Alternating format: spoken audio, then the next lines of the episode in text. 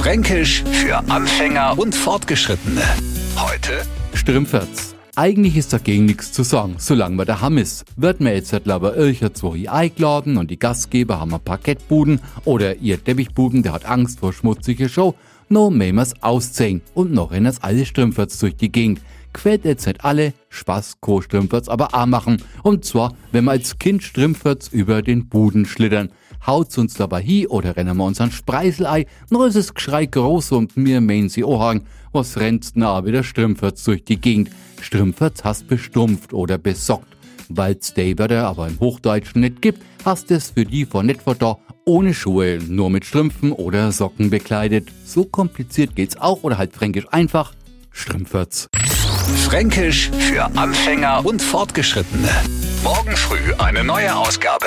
Und alle Folgen als Podcast auf radiof.de.